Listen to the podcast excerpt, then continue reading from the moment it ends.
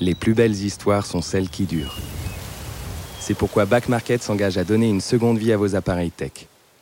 Smartphones, ordinateurs, tablettes, revendez ceux que vous n'utilisez plus et donnez-leur une chance de prolonger leur histoire. Estimez leur valeur sur l'application mobile et obtenez instantanément la meilleure offre de reprise. Back Market est fier de soutenir cet épisode des baladeurs.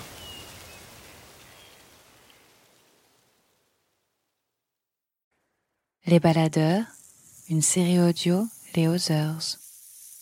Des balades, des aventures, Des aventures. des mésaventures en pleine nature. Prêt pour le départ? Prêt? C'est parti.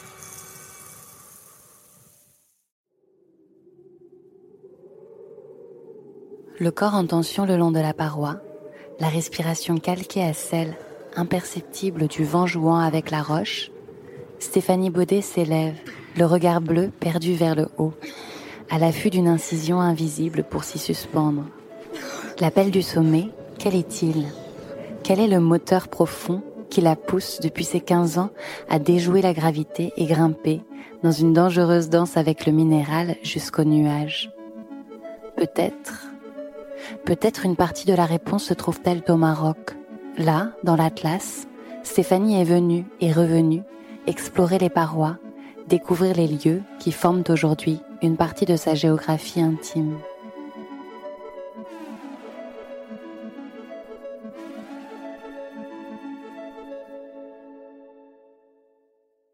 J'ai eu la chance de commencer la montagne très jeune, euh, en, grandissant dans un département très sauvage s'appelle les Hautes-Alpes.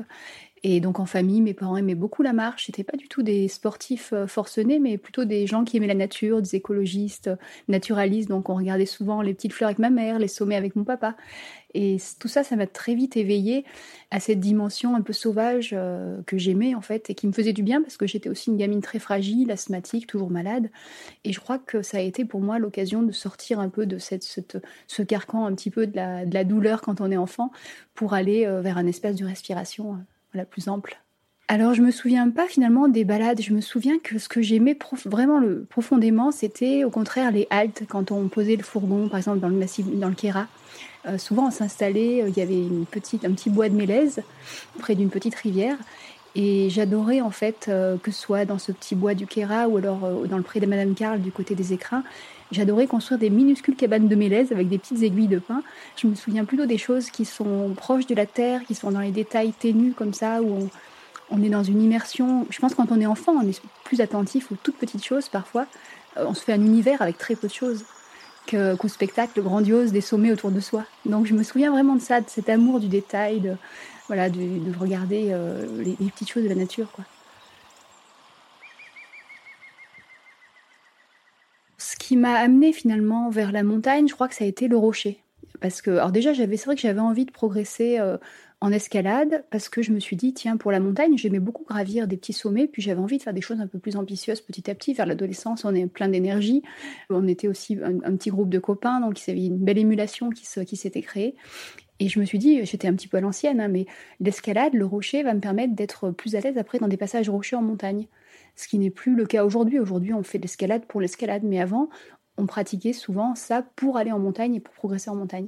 Un peu comme les anciens qui grimpaient à Fontainebleau pour aller après faire des, grands sommets dans les Alpes. Et donc c'est comme ça que je me suis inscrite, enfin j'étais déjà inscrite au CAF, mais je me suis mise dans ce petit groupe de grimpeurs. Et là, ça a été, euh, je crois, un coup de foudre vraiment pour. euh, J'avais 14-15 ans, je me souviens plus très bien, mais un coup de foudre pour euh, la, matière, la roche en fait, ce calcaire ou alpin. Moi, c'était surtout celui de Céuse sur lequel on grimpait, ou alors des falaises un peu plus au sud. Et j'aimais euh, vraiment toucher le rocher, sentir les prises, essayer de trouver mon cheminement sur des voies. Alors c'était pas facile toujours, c'était assez ingrat même parce que j'étais pas, je n'avais pas le sentiment d'être spécialement douée. Par contre, ça m'apportait une euh, une paix. Alors je mettais pas ce, mot-là à l'époque parce que quand on est jeune, on sait pas pourquoi on aime les choses et puis souvent on, intellectu- on intellectualise un peu plus tard. Mais je sentais que ça m'apportait quelque chose. Puis il y avait tout un art de vivre que j'adorais. C'était euh, mes héros, c'était Patrick Edlinger, Catherine Destivelle, euh, l'inil, des gens qui vivaient proches de la nature. Il y avait ce côté un peu aussi beatnik, euh, des falaises qui me plaisait énormément. On était, euh, voilà, c'était aussi des gens qui étaient souvent, euh, je pense, assez lecteurs parce qu'il y avait des noms. Souvent, quand on grimpe, il y a des noms qui sont donnés aux voix. Et il y a une époque où il y avait des noms de livres, de Boris Vian, tout ça. Donc en même temps, ça m'a amené aussi. Ben, moi, qui aimais lire, j'étais, ça liait les mots et, les passages et les voix en fait. Et j'adorais cette ambiance.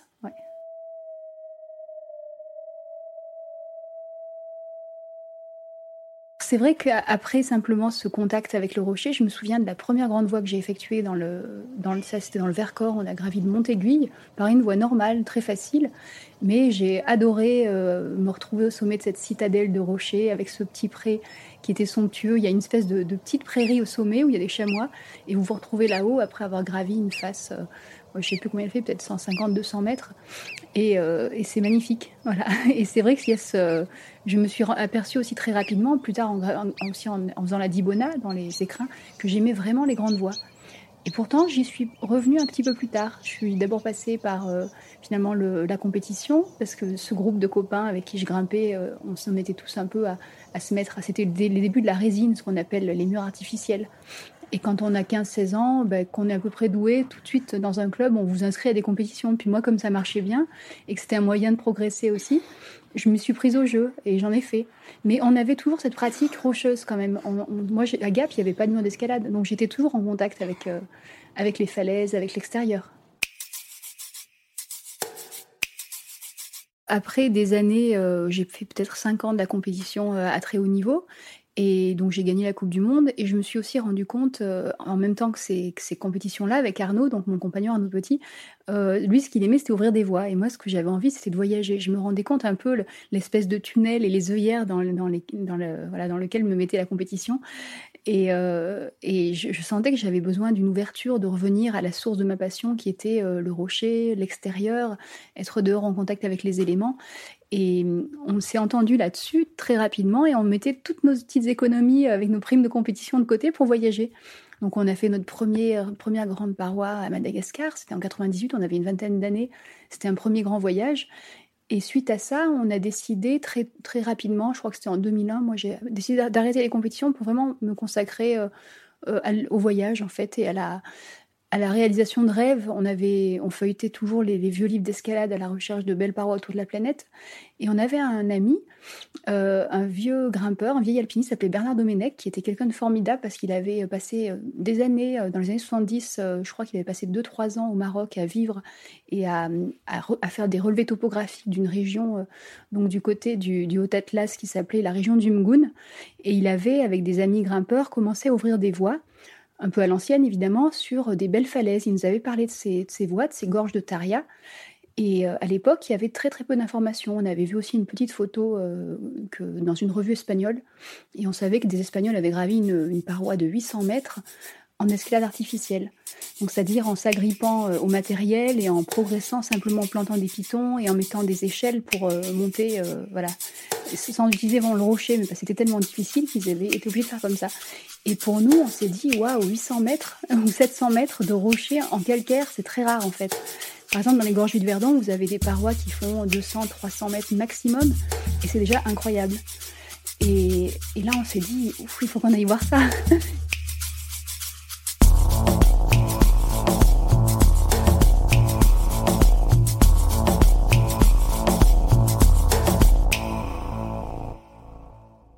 Quand on arrive à, Zaouia Ansal, là où le taxi euh, nous laisse, euh, déjà ce qu'on découvre, c'est euh, des magnifiques caisses-bas en terre ancienne, un peu comme on trouve aussi dans la vallée du côté de Ouarzazate ou dans ces coins-là, qui sont donc recouverts de terre, des briques de terre crue recouverts d'enduits de terre, qui sont très élégantes, très ciselées, c'est très, très, très, très, très beau. On, on, a un petit peu pris le bus, galéré pour trouver un autre petit camion qui a emmené des, des, villageois jusqu'à ce village. Ensuite, on a trouvé des, muletiers qui nous ont accompagnés jusqu'au village euh, où il y avait trois heures de marche, où il n'y a pas de route qui arrive, s'appelle le village de Taria. Et euh, on suit la rivière pendant euh, deux heures à peu près. Et cette rivière, moi je l'aime beaucoup parce qu'au début elle est très souriante, très, très agréable. On sent que Zawiyansal c'est un village dans, les, dans, lequel on a de la place, la vallée est fertile, les champs sont coquets, les maisons sont bien apprêtées, et on sent qu'en montant petit à petit sur cette, ce, chemin en fait qui est en train de devenir une piste actuellement parce qu'ils veulent relier ça au village en voiture bientôt on passe après dans des gorges très étroites et beaucoup plus austères. Et on sent que Taria a une sorte de verrou, en fait, verrou rocheux, qui permet après d'arriver euh, dans les gorges de Taria. Et, c'est assez marquant parce que d'un coup, le vent c'est un petit peu plus froid, ça s'engouffre, et puis on, se, on sent qu'on arrive dans des territoires de montagne, qu'on a quitté la, plaine et la, et la vallée. Et euh, ensuite, donc, le sentier est très vertigineux, c'est très beau, au-dessus du ruisseau. C'est plutôt un torrent, hein, même, parce que des fois, même au printemps, on peut se retrouver avec une rivière euh, gonflée qui est très impressionnante à passer. Euh, très souvent, il fallait, euh, on traversait en fait en bas dans la rivière. On passait, on se déchaussait, on remontait le pantalon, les mules passaient d'abord. On a même une fois renversé une mule qui et le sac était parti à la dérive. Donc c'était un peu plus compliqué pour les villageois aussi. On a compris à quel point ils étaient isolés. Et ensuite, quand on continue à nouveau à marcher, qu'on sort de ce premier verrou rocheux, on monte un petit peu et là, ce que j'adore au printemps, il y a des coquelicots à foison dans les champs. Vous avez c'est le blé ou l'orge qui commence tout juste à être un petit peu dans ce vert tendre, à faire son apparition. Les coquelicots comme ça qui ponctuent les champs, c'est euh, c'est très très beau. Et puis ces couleurs aussi euh, assez fascinantes parce que c'est une vallée où la terre est de couleur rouge, orange, c'est des ocres un petit peu. Euh, et marié comme ça au vert des champs, c'est assez fantastique.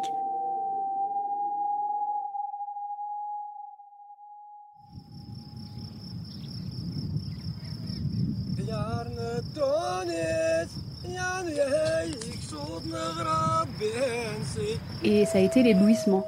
Il faut imaginer un petit euh, village avec ses maisons euh, à toit plat, qui prennent vraiment, qui sont, qui prennent la couleur, qui sont faites vraiment avec, qui sont montées avec les pierres du, de la vallée. Dire que chaque, il y a même des veines de, par moment de, de terre qui sont couleur un peu violette, un peu lisse vin, et les, les, maisons ont la même euh, couleur, donc on sent que tout est, tout est harmonieux, c'est très beau. Et puis euh, vous avez ces parois immenses qui s'élèvent, puis elles avaient des formes fantastiques. Il y a un sommet que j'adore, dès que je vois apparaître un petit peu son, son chapeau, là je suis toute contente, j'ai l'impression d'être arrivée. Il s'appelle euh, Oujdad, ça veut dire le mouflon, et c'est un sommet particulier parce que on dirait vraiment une espèce de petit chapeau au-dessus d'une citadelle de rochers.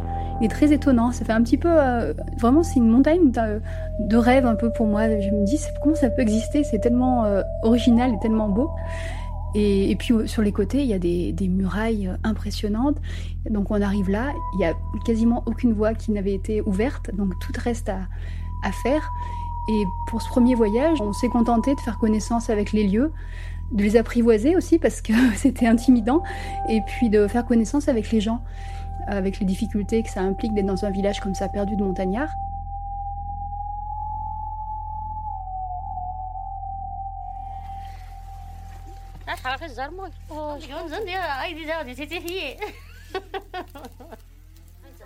Il y avait un simple petit gîte pour quelques randonneurs, mais il y avait peut-être une poignée de randonneurs qui passaient par an. Il y avait une dizaine de randonneurs, je pense, par an. Et donc c'était un gîte, je crois qu'il y avait deux chambres à l'époque. Maintenant, euh, il y en a beaucoup plus, c'est devenu presque un hôtel. Alors évidemment, quand on est peu nombreux, on a tout de suite une proximité avec les personnes, on a, on a mangé avec eux, on a... Donc Saïd et Fatima qui sont aussi devenus des, bons amis. Je me suis euh, sentie attirée immédiatement par le, par le berbère, en fait, par la langue. Et j'ai tout de suite commencé à noter des mots sur un carnet.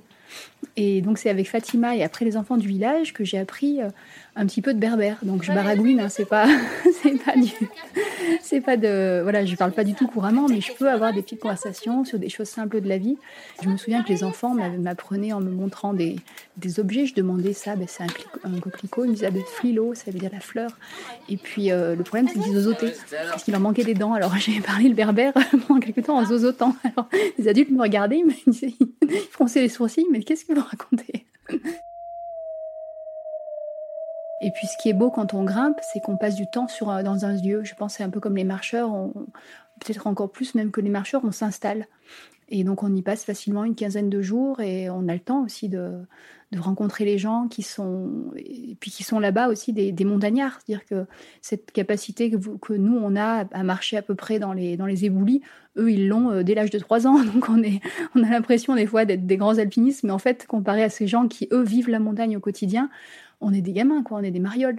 Et ça, c'est, ça te donne aussi beaucoup d'humilité de se rendre compte qu'un berger euh, ou qu'une petite bergère euh, grimpe euh, pourrait, si elle en avait les moyens, grimper aussi bien. Et j'ai rencontré une, petite, une petite copine qui a maintenant 24 ans et que je j'ai jamais perdu de vue et on se revoit chaque année quand j'y retourne.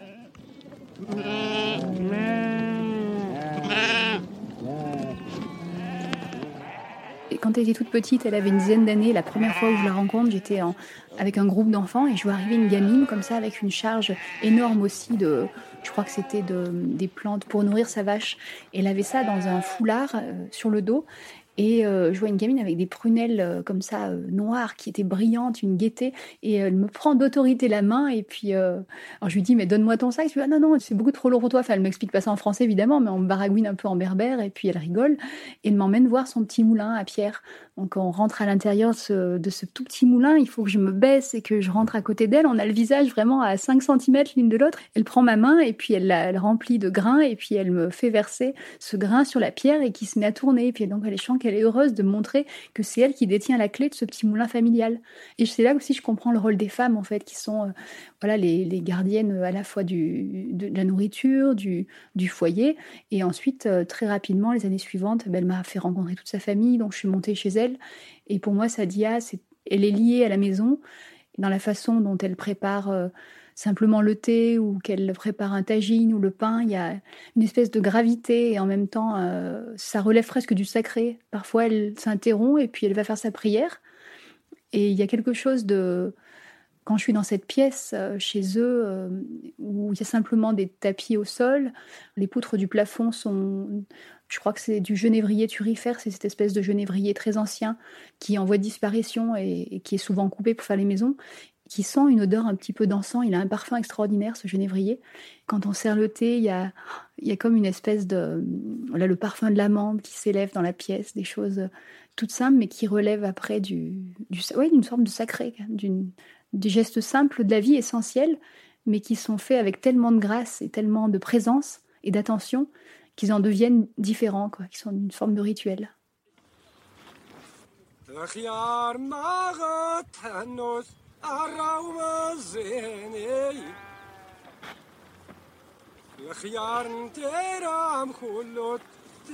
Alors les hommes sont soit bergers, soit ils partent très souvent euh, à la ville pour euh, travailler dans les chantiers de construction, ou alors ils s'occupent des chantiers aussi, mais à la maison par exemple, il y en a qui vont travailler dans une petite carrière locale pour arracher des pierres. C'est vrai que le métier de berger, il a aussi, euh, je pense que beaucoup d'anciens faisaient ça. Et pour les jeunes, c'est moins attractif. Les, jeunes, pour eux, c'est une forme d'échec de devoir faire berger, en fait. Ils aspirent vraiment à autre chose. Ils veulent aller à la ville, ils veulent avoir un téléphone portable, ils veulent, ressembler aux touristes euh, qui viennent chez eux. Puis on peut comprendre aussi pourquoi, parce que c'est plus facile. Et euh, ils veulent être chauffeurs de voiture. C'est un peu leur, rêve. Grâce au tourisme grimpeur, certains d'entre eux se sont mis à l'escalade. Et aujourd'hui, ils peuvent par exemple devenir euh, guides peut-être plus tard euh, d'escalade ou moniteurs ou, encadrer des, même des Arabes de la grande ville qui viennent de Casa ou de, Rabat et qui ont des cultures très différentes parce que les Berbères, eux, ont une culture de, paysans en fait. Ils sont vraiment considérés presque de manière méprisante par les gens de la ville. Et, du coup, ça inverse un peu les rapports, que des gens euh, de la montagne soient capables d'enseigner quelque chose à ceux de la ville. Oui, ça fait une sorte de petite revanche qui est chouette, quoi.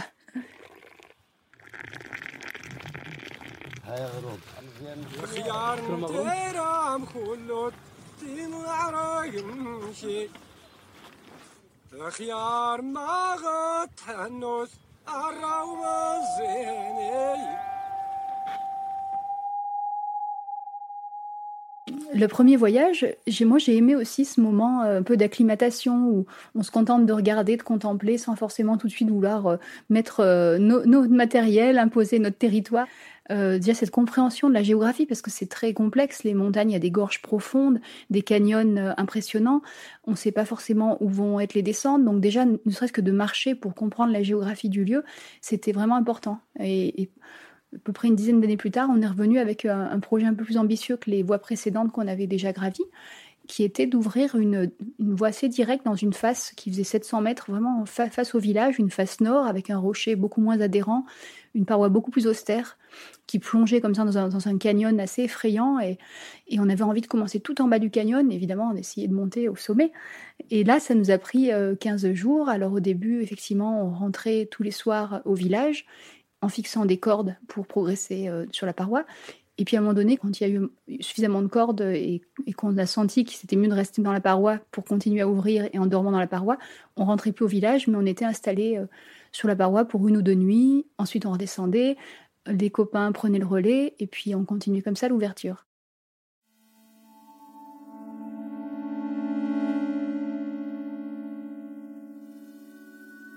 C'est un moment assez particulier l'ouverture parce que c'est un peu euh, une aventure euh, de gamin. On est, en bas euh, de la paroi, on regarde aux jumelles, où est-ce qu'on va pouvoir passer On en discute avec les copains, on se dit là à gauche ça a l'air pas mal, oui mais après ça a l'air tout lisse, alors on va pas y arriver.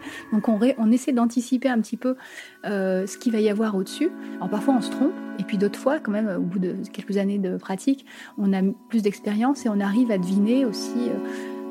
si, si, des sections vont être prises c'est-à-dire vont être garnies de prises qui nous permettront de passer. Et ça, quand ça marche comme ça, ce qu'on appelle en libre, c'est-à-dire qu'en passant simplement avec ce qu'offre le rocher, on est très, très heureux. C'est un peu notre jeu. en fait, on a une perceuse, c'est ça qui est assez étrange, mais on essaie de mettre le moins de points fixes possible. Et parce que c'est un rocher qui se prête pas à, la, trop à la mise en place de coinceurs. Si on veut faire des choses difficiles, il faut recourir euh, au forage.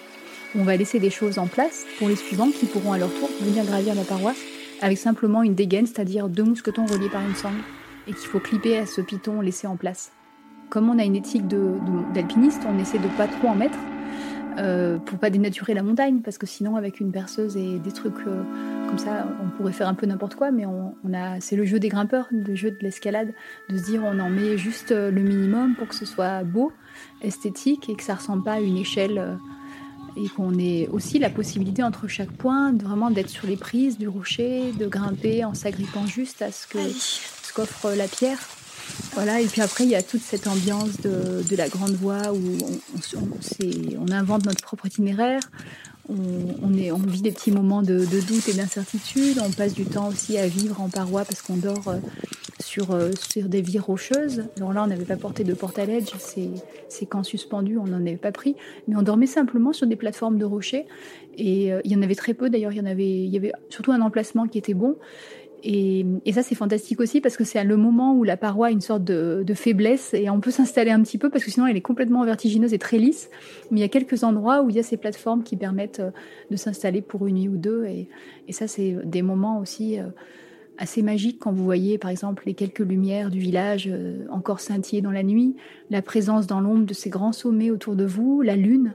Souvent, c'est des moments où on se sent relié à quelque chose qui nous dépasse en fait. C'est moi, j'aime bien, on entend brère un âne, aboyer un chien, et puis après, il n'y a plus rien. et puis, on s'endort très facilement parce qu'on est fatigué juste par l'effort. Et en fait, c'est aussi euh, peut-être ça qu'on aime quand on va marcher, quand on va grimper, c'est qu'il y a une sorte d'apaisement dans l'action. On, a, on, est complètement à ce qu'on fait, on est intensément présent, en fait. Dès qu'on est sur le rocher ou dès qu'on est concentré sur, ce sur le rêve qu'on est en train de réaliser, finalement.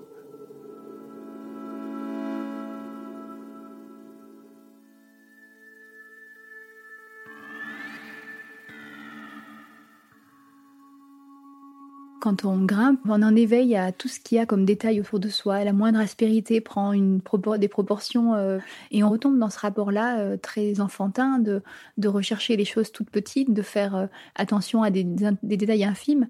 Et parfois, on doit, doit se décider de pousser sur une prise de pied qui paraît, a priori, qui n'en paraît pas être une mais qui, quand on commence à bien l'observer, quand on ose pousser dessus et, se redresser dessus, ça devient quelque chose de, tangible, de, réel, en fait, de concret.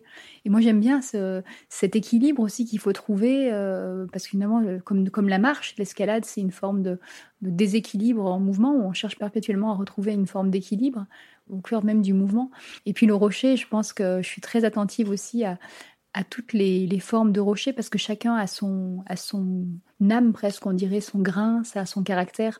Un calcaire, quand je grimpe sur un calcaire, j'ai vraiment, euh, j'aime beaucoup se toucher euh, assez, assez doux. Alors, je, pense que l'une de mes roches préférées, c'est le grès, mais on n'en trouve pas beaucoup en très grande paroi, comme le grès de Fontainebleau, vous savez, c'est comme un papier de verre très fin et où vous posez votre main et ça adhère juste parfaitement en mettant très très peu de pression dessus. Et ce, ce grain-là, je l'aime particulièrement. Le calcaire, c'est un peu différent. Il faut au contraire rechercher les, minuscules aspérités sur lesquelles on peut s'accrocher. Et puis, il, prend des. Il y a beaucoup de prises, ce qu'on appelle des gouttes d'eau, qui sont en fait des, des, petits trous comme ça qui ont été créés par les gouttelettes qui tombent. Et, et donc, c'est aussi un rocher, le calcaire, une sorte de rocher de la mémoire, un rocher sédimentaire qui porte un peu une forme de mémoire du temps quoi, et de, la géologie.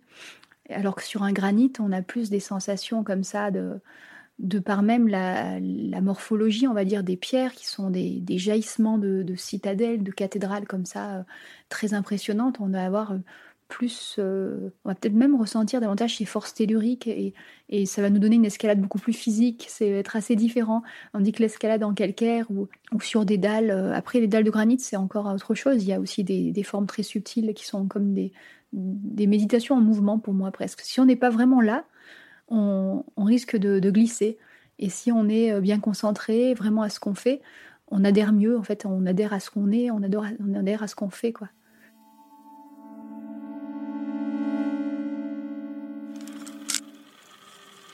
Steph, je vais clipper la corde du haut et après je te largue la, première corde.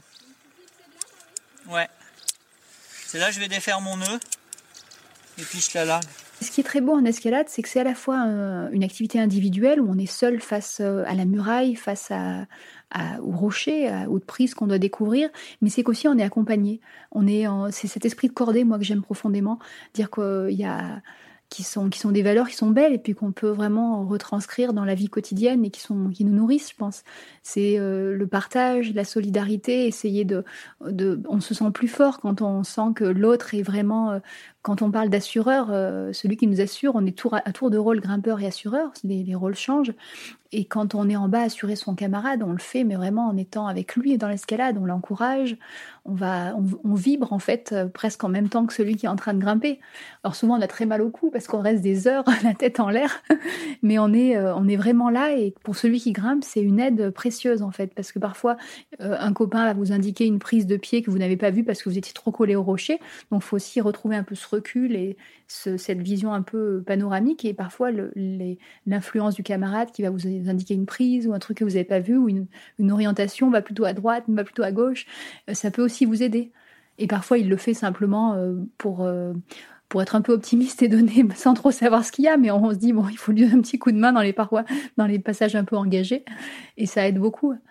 Et après, a, c'est, ça, cette alternance de solitude et, de partage, euh, de groupe, de, voilà, voir ensemble ce qu'on va faire après, de s'organiser, un peu d'établir un peu des petites stratégies tous ensemble, et puis en même temps, ce moment où on est seul et dont moi j'ai vraiment besoin, parce que je suis un peu une sauvage par moment, c'est de me retrouver euh, seule face à voilà ce qui est devant moi. Et puis c'est très concret, c'est très palpable le rocher. Donc moi je suis un peu rêveuse et j'ai tendance parfois à partir un peu dans, mes petites rêveries. Et là ça me ramène à quelque chose de waouh, à la réalité.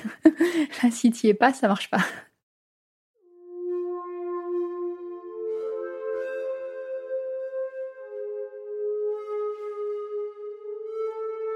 Alors là, à peu près euh, autour du 15e jour, on est arrivé au sommet de la paroi et, euh, on était avec des amis et, celui qui était en train de grimper, il voit arriver à sa hauteur euh, deux petites bergères et qui étaient quasiment en train de, grimper à ses côtés alors que lui, il n'avait pas encore atteint le sommet. Et on comprenait pas vraiment ce qu'elle faisait là-haut. On savait pas si c'était des Aïtata, donc cette tribu qui passe du temps sur les plateaux.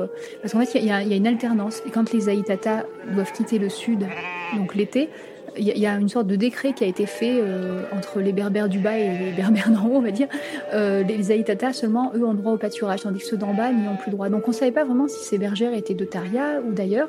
Et avec mon petit, euh, mes quelques petits mots de berbère, j'ai pu comprendre qu'elles étaient d'un village proche de Taria.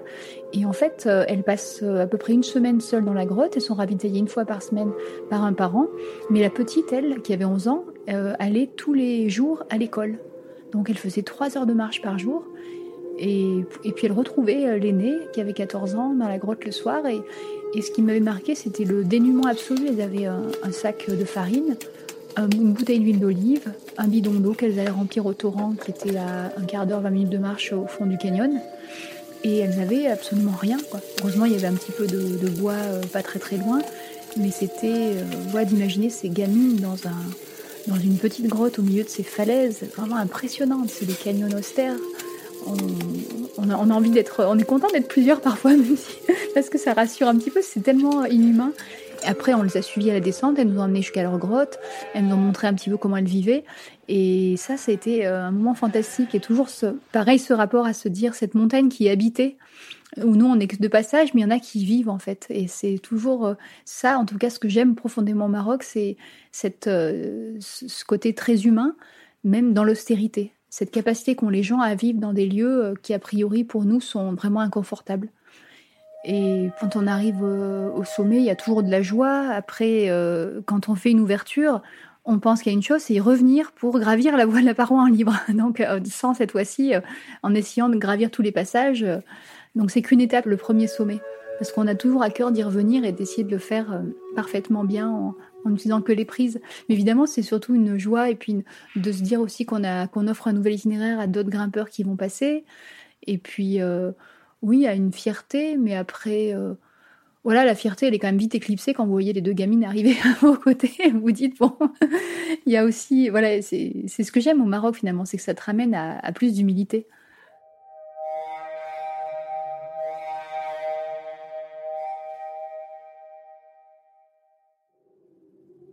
C'est un silence qui est quand même euh, habité par euh, plein de bruit. Vous avez le vent, euh, toujours cette rumeur du vent qui est assez constante dès qu'on arrive un peu sur des sommets autour là. C'est pas très haut en altitude, mais on est quand même autour de 2000, presque 2005, 2006. Et donc ça commence déjà à être un petit peu en altitude. Mais c'est des, des, petites montagnes, c'est pas des très hautes montagnes. Après, il y a, y a, y a d'autres types de, de, sommets qui sont beaucoup plus. les, les, sommets alpins ou neigeux sont différents. Là, c'est moi, j'aime beaucoup ces sommets marocains. Il peut y avoir des vieux genévriers qui sont euh, complètement tordus comme ça. On sent qu'ils ont, qu'ils ont pris dans leur, dans leur écorce toutes les, toutes les vibrations, à la fois du vent, des éléments, tout ce qu'il a. Ils se sont façonnés au gré du vent comme ça. Et ça, c'est très beau. Ouais, j'aime bien. Finalement, j'aime bien les montagnes humaines aussi. Vous voyez euh, quelques rares insectes, des petites fleurs. Et après, j'aime aussi beaucoup les, les, sommets qui sont voilà, beaucoup plus euh, inhumains et beaucoup plus vierges encore. Mais je pense qu'il y a, y a un silence peut-être qui se fait aussi à l'intérieur de soi, ou une forme d'apaisement. Et ensuite, le vrai silence dans la nature n'existe pas, mais c'est un, un, silence qui est bon pour, pour l'homme. Ça nourrit le silence. Mm.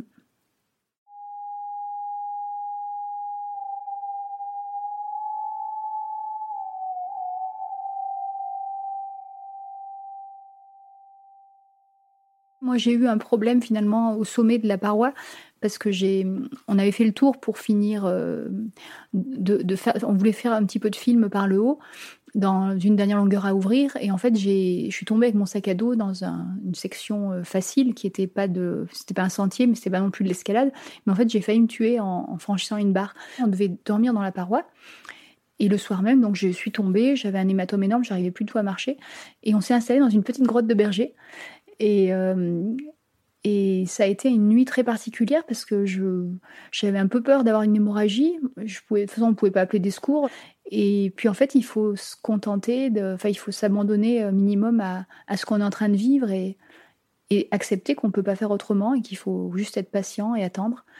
Et je me souviens de, de ce moment voilà, où c'était aussi un moment de, où j'avais cette vigilance un peu aiguë parce que finalement, quand on, on s'en sort d'un accident où on pensait y rester, d'un seul coup, on a l'impression que nos sens se déploient de manière démesurée, on est en éveil. Je me souviens très bien de ce parfum justement de bois. On, avait fait un petit feu parce que moi j'étais allongée sans pouvoir bouger. Et Arnaud et l'autre ami qui était avec nous m'avaient fait un petit feu pour me réchauffer. Et il y avait cette odeur merveilleuse. pourtant, il y avait des crottes de, de biques partout autour, mais j'avais adoré cette odeur. C'était un peu acide et ça ressemblait vraiment à l'odeur de la vie, de la terre. Et, euh, j'ai vachement aimé ce moment et ça m'a fait un souvenir merveilleux alors que c'était un truc dramatique. Ça aurait pu être dramatique, c'est pas dramatique du tout finalement, mais c'est toujours aussi ce paradoxe où parfois il faut des choses un petit peu euh, qui vous bousculent, qui vous, qui pour vous remettre euh, debout et vous et vous dire ben oui vis et vis euh, profondément et profite de chaque instant aussi que tu vis. quoi. Et après ça, en plus, ce qui était marrant, c'est qu'on est descendu par la barrois. Parce que comme je pouvais pas marcher et qu'il y avait à peu près 4 heures de marche, on s'est dit on va faire des rappels. Et en cours de rappel, on, a, changé d'avis. On s'est dit ben, ne descendons pas jusqu'en bas, on peut continuer à grimper. donc on a repassé une nuit et donc je suis arrivée au village que 2-3 jours plus tard, après ma chute. En, finalement en ayant même regrimpé dans la paroi avant même d'avoir remarché. Et ça a été... Euh, vraiment une, euh, une journée, euh, enfin une, une, expérience très particulière en tout cas. Et après aussi ce retour, parce que les villageois savaient, que j'avais eu un accident. Donc mes amis qui étaient euh, tellement contentes de me revoir. Alors après ça a été, on m'a gavé de, de gâteaux, de, pain, d'huile d'olive, de toutes sortes de bonnes choses. Et, et après j'ai passé un temps merveilleux aussi où, où j'avais abandonné l'idée d'aller grimper, juste de passer du bon temps avec mes amis.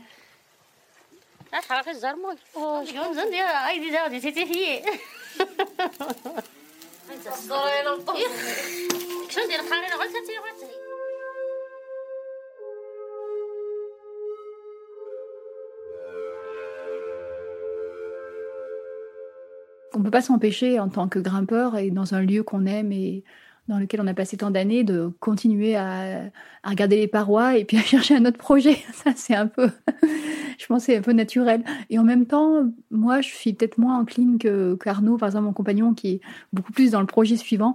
Moi, des fois, je me contente de, vivre un peu plus tranquillement. Et, puis, je suis très contente aussi souvent, euh, à la fin d'un voyage ou pendant une journée de repos, de faire une grande balade.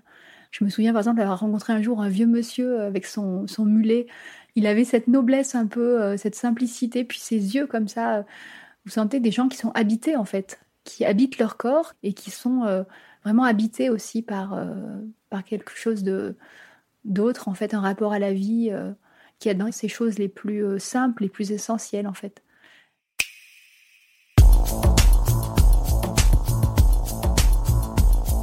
Ces aventures de grimpe, Stéphanie Baudet les a magnifiquement racontées dans le livre À la verticale de soi. Elle vient également de publier un nouveau et premier roman délicieux sur fond de montagne qui s'intitule Habiter le monde.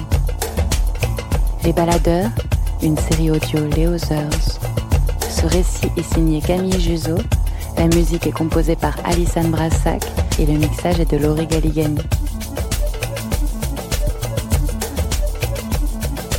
Ce n'est que le début de la saison, alors si vous voulez que d'autres découvrent ces histoires, Laissez-nous des étoiles ou des commentaires sur vos applications podcast.